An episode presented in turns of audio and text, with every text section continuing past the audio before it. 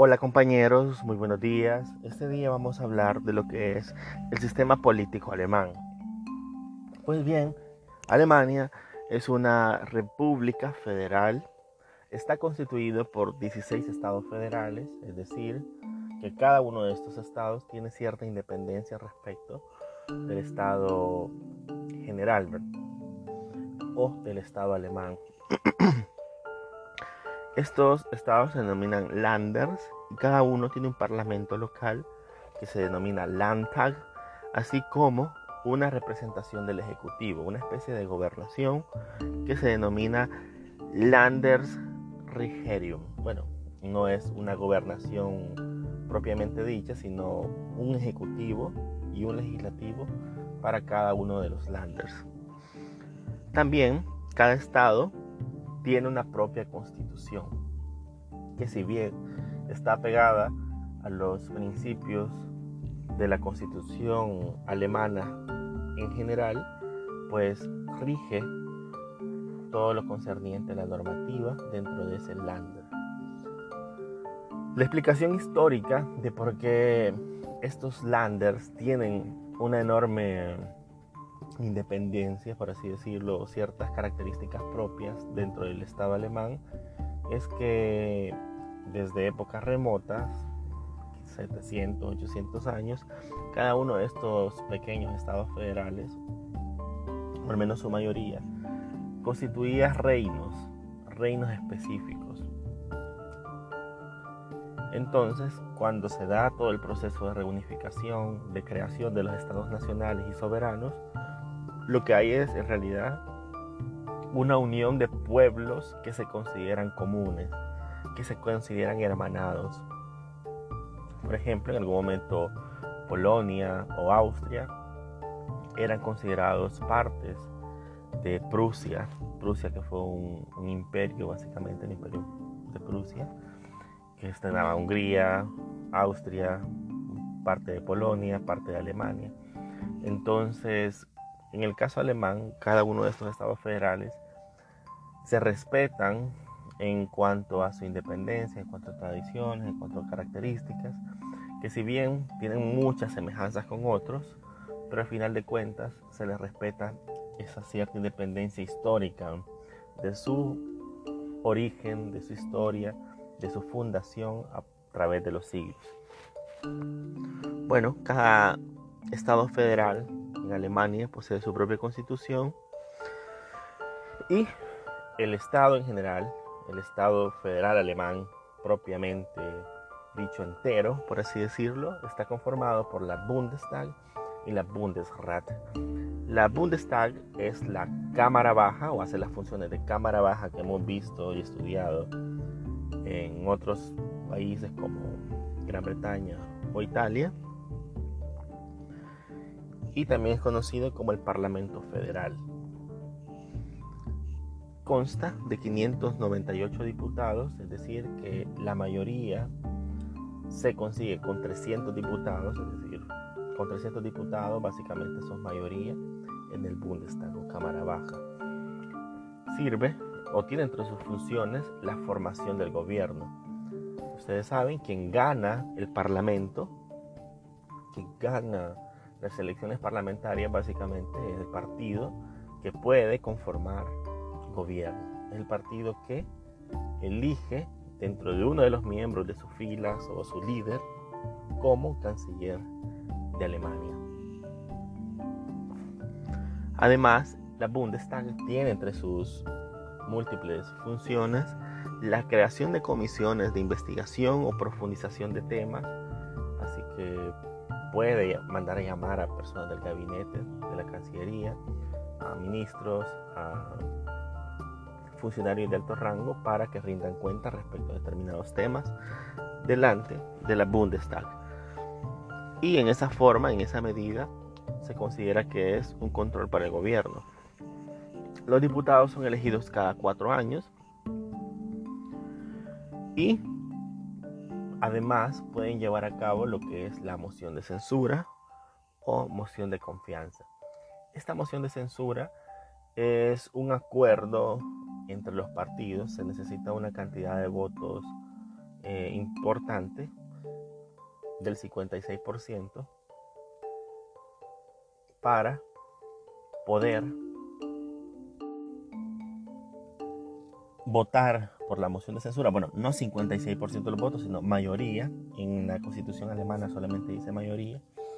Así que se refiere a la mayoría de los diputados, más de 300 diputados, lo cual es complicado porque para llegar al gobierno se requiere una mayoría parlamentaria, es decir, el, el partido que llegó al gobierno eh, tendría básicamente que quitarle las atribuciones o la confianza al canciller. Eso se podría pensar en primera instancia. Sin embargo, cuando el gobierno se conforma a partir de alianzas, a partir de coaliciones, que fue un tema que vimos en la materia previa, lo que puede pasar es que uno de los eslabones menos radicales de esa coalición o alianza puede decir, efectivamente, el primer canciller, el canciller de Alemania eh, ha cometido un acto arbitrario, ha cometido una ilegalidad, hemos perdido la confianza en él porque se, se, dejó montar una crisis que no se veía venir o que se veía venir y no, lo, y no tomó cartas en el asunto.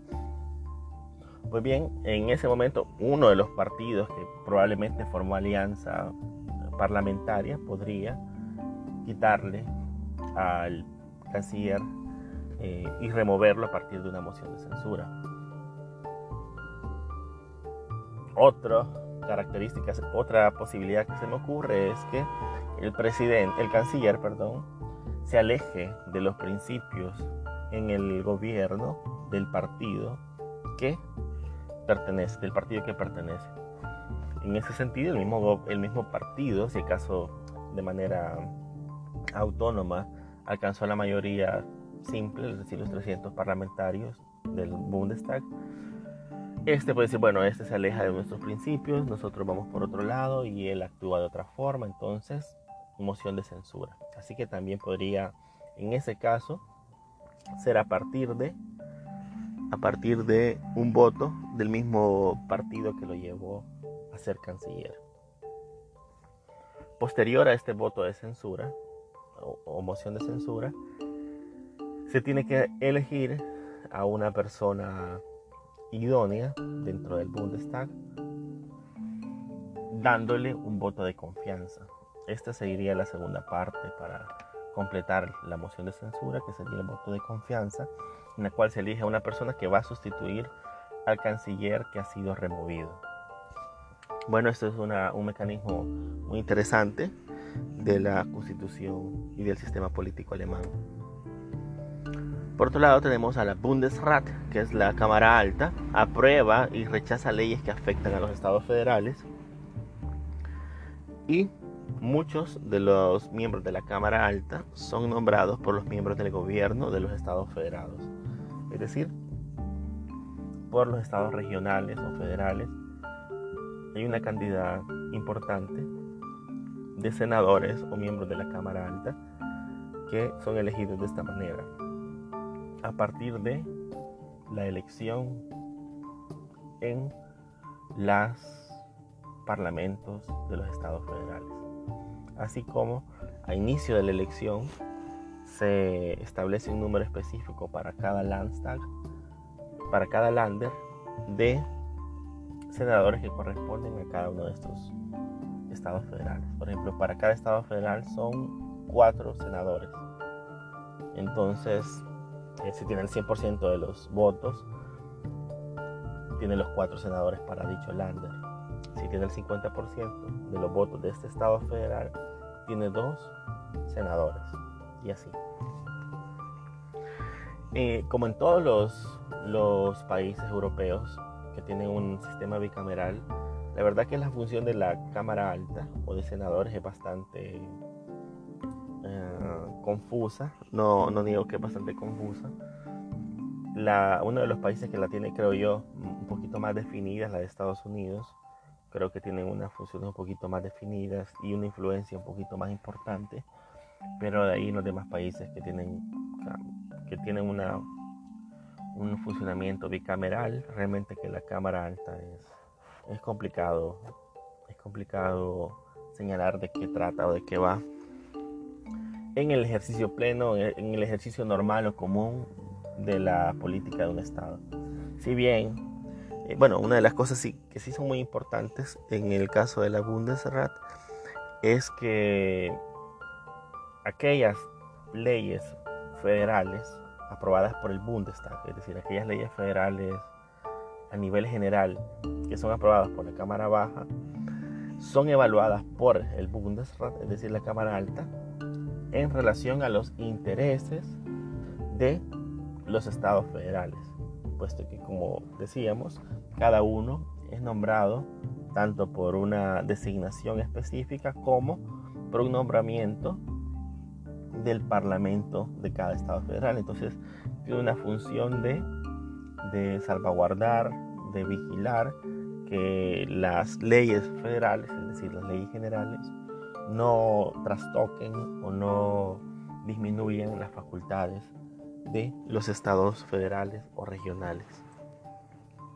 Los principales partidos en Alemania son el CDU, que es la Unión Social Cristiana, que es un partido de centro, centro derecha, derecha, pero que a veces también coquetea, no es que coquetee realmente con la izquierda, sino que al ser el Estado alemán un Estado social y democrático de derecho, tiene, lo que decíamos en las otras materias, una función y una misión social.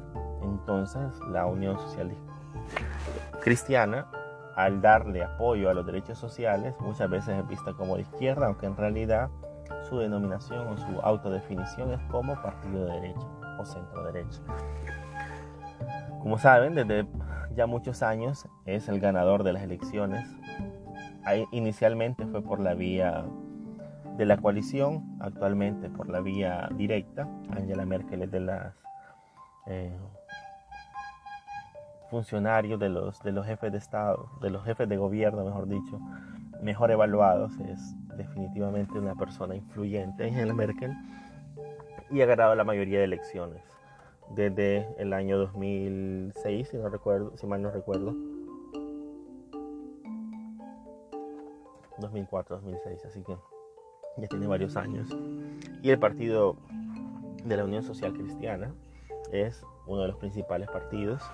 Si se fijan, eh, bueno, cuando veamos el otro partido, observarán una, una característica alemana. El otro partido fuerte es la socialdemocracia, el SPD, el Partido Socialdemócrata, que es de izquierda, centro izquierda, y también llega al centro, es decir, también por, las, por el respeto a los derechos individuales, por el respeto a la libre empresa, etcétera, por muy izquierda que sea, tiene que asumirse y tiene que acatar la constitución, así que termina siendo muy respetuoso al final de los derechos individuales, de los derechos económicos que pueden suscitarse.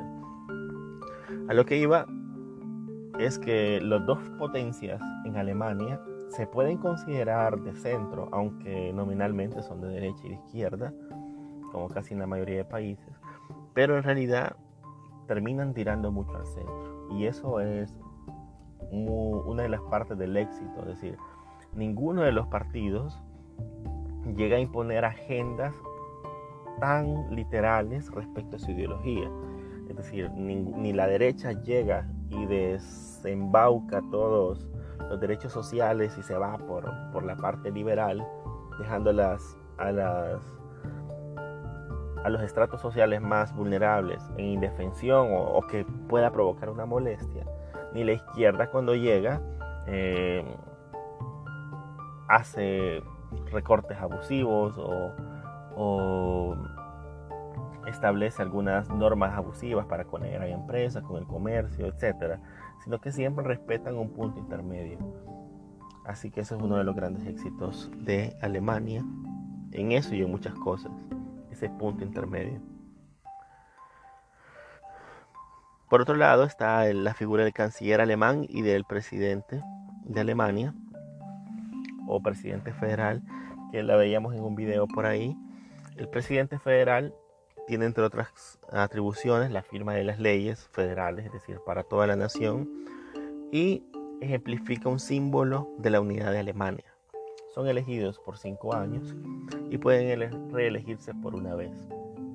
Otro de los puntos interesantes del presidente federal es que para la moción de censura, cuando se le quita la investidura de, canciller al canciller que va a ser removido, el presidente federal debe dar su aval, básicamente decir si está bien, procedas. Así que no es una figura que no siempre se utiliza igual que los senadores o cámara alta, pero tiene una función específica en el sistema político alemán.